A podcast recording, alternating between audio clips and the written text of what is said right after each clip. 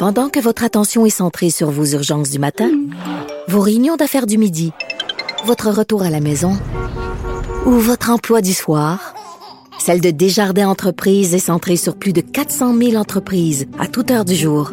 Grâce à notre connaissance des secteurs d'activité et à notre accompagnement spécialisé, nous aidons les entrepreneurs à relever chaque défi pour qu'ils puissent rester centrés sur ce qui compte, le développement de leur entreprise. Le retour de Mario Dumont. Parce qu'il ne prend rien à la légère. Il ne pèse jamais ses mots. Cube Radio.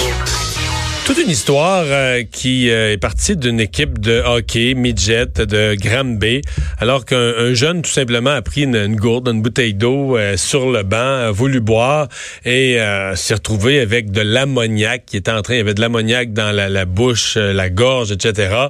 ça menait à des vérifications où on a compris que certains jeunes étaient habitués à respirer de l'ammoniac en se disant que ça, ça, ça augmentait la performance. Il y avait vu des athlètes avec du sel d'ammonium, donc ils sont allés à l'épicerie ou au dépanneur acheter tout simplement de l'ammoniac, ont mis ça dans une, une des bouteilles euh, en se disant qu'ils allaient, ils sont fait ça maison, si on veut, en se disant qu'en cours de match, ils allaient pouvoir augmenter leur performance avec ça.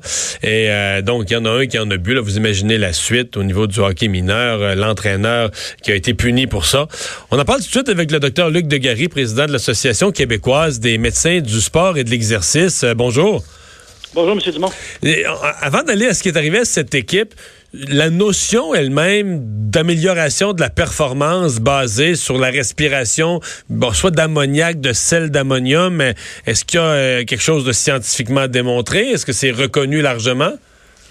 Absolument pas. Euh, quand on regarde les études, il n'y a pas d'avantage qui a été vraiment démontré. Il y a des petites études de cas là, avec 25, euh, 25 athlètes universitaires qui avaient été faites, puis ils avaient comparé euh, les sels d'ammonium versus le VIX qu'on peut respirer là, quand on a le rhume. Là. Ouais. Donc, euh, puis ils s'est rendu compte qu'il n'y avait absolument aucune différence dans la puissance démontrée lors des... dans le fond, c'est les, les, gens qui font plus du, de l'haltérophilie donc euh, qui vont faire élever des, des charges très pesantes pour une répétition. Donc, il y a peut-être qu'il y aura un avantage là, mais sinon, c'est des effets qui durent tellement pas longtemps que dans des cas de hockey, de football, ces choses-là, il n'y a absolument aucun avantage. Et, un effet qui dure vraiment pas longtemps, qu'on décrirait comment s'il y en a un effet?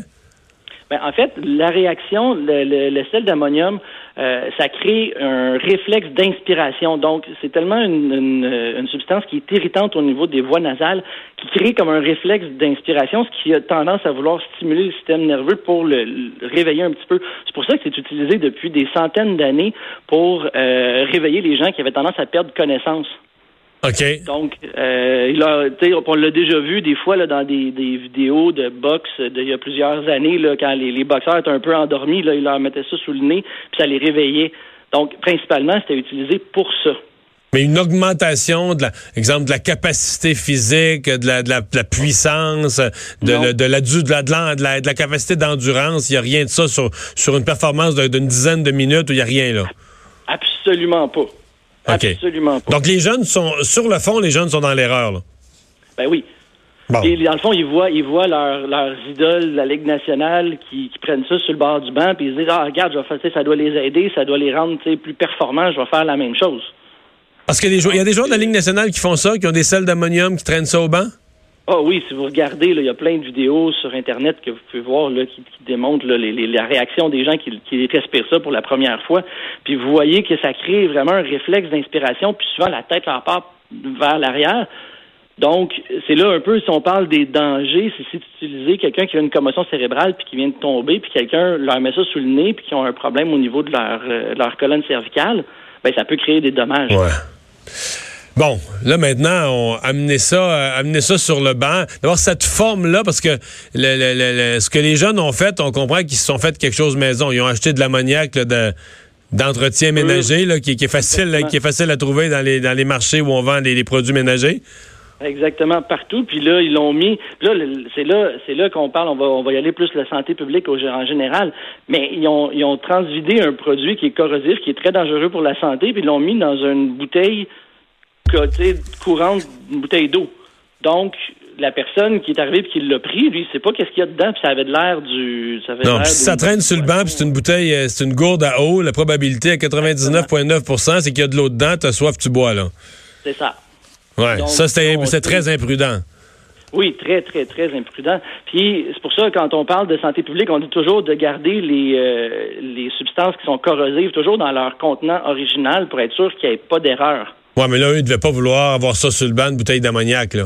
Ouais, c'est ça. Ils ont voulu camoufler ça, ouais. Euh, Est-ce que le- le- le- l'effet, est-ce que ça se trouve être par rapport à des sels d'ammonium, là, de- plus dangereux encore, ou quand on le respire, est-ce qu'il y a un risque si on en Non, respire trop? pas- Non, il y a- ben oui, si on en respire, mais il faut en respirer des, quand même des grandes quantités.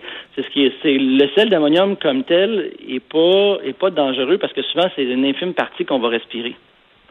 Mais quand on l'ingère, par exemple, c'est une autre histoire. Là, Ouais, dans la bouche, c'est plus pareil, là. Là, là, faut appeler le 911, puis le centre antipoison. Là, on parle d'une d'une urgence médicale. Mais le respirer, il n'y a pas de danger comme tel. Ça va irriter les, les voies nasales. Mais quelqu'un qui est connu aussi pour de l'asthme, qui a tendance à avoir des voies respiratoires qui sont plus fragiles, qui réagissent plus rapidement, ben, eux, ça peut leur causer des problèmes. Ça pourrait engendrer une crise d'asthme. Ouais. Mais ouais, c'était, euh, disons, une drôle de, de- drôle d'aventure de ces euh, jeunes-là. Merci de nous avoir parlé. Ça me fait bien plaisir. Au revoir, Bonne Luc. Desgaris, président de l'Association québécoise des médecins du sport. On va faire une pause de la chronique de Gilles Barry dans un instant. Le retour de Mario Dumont.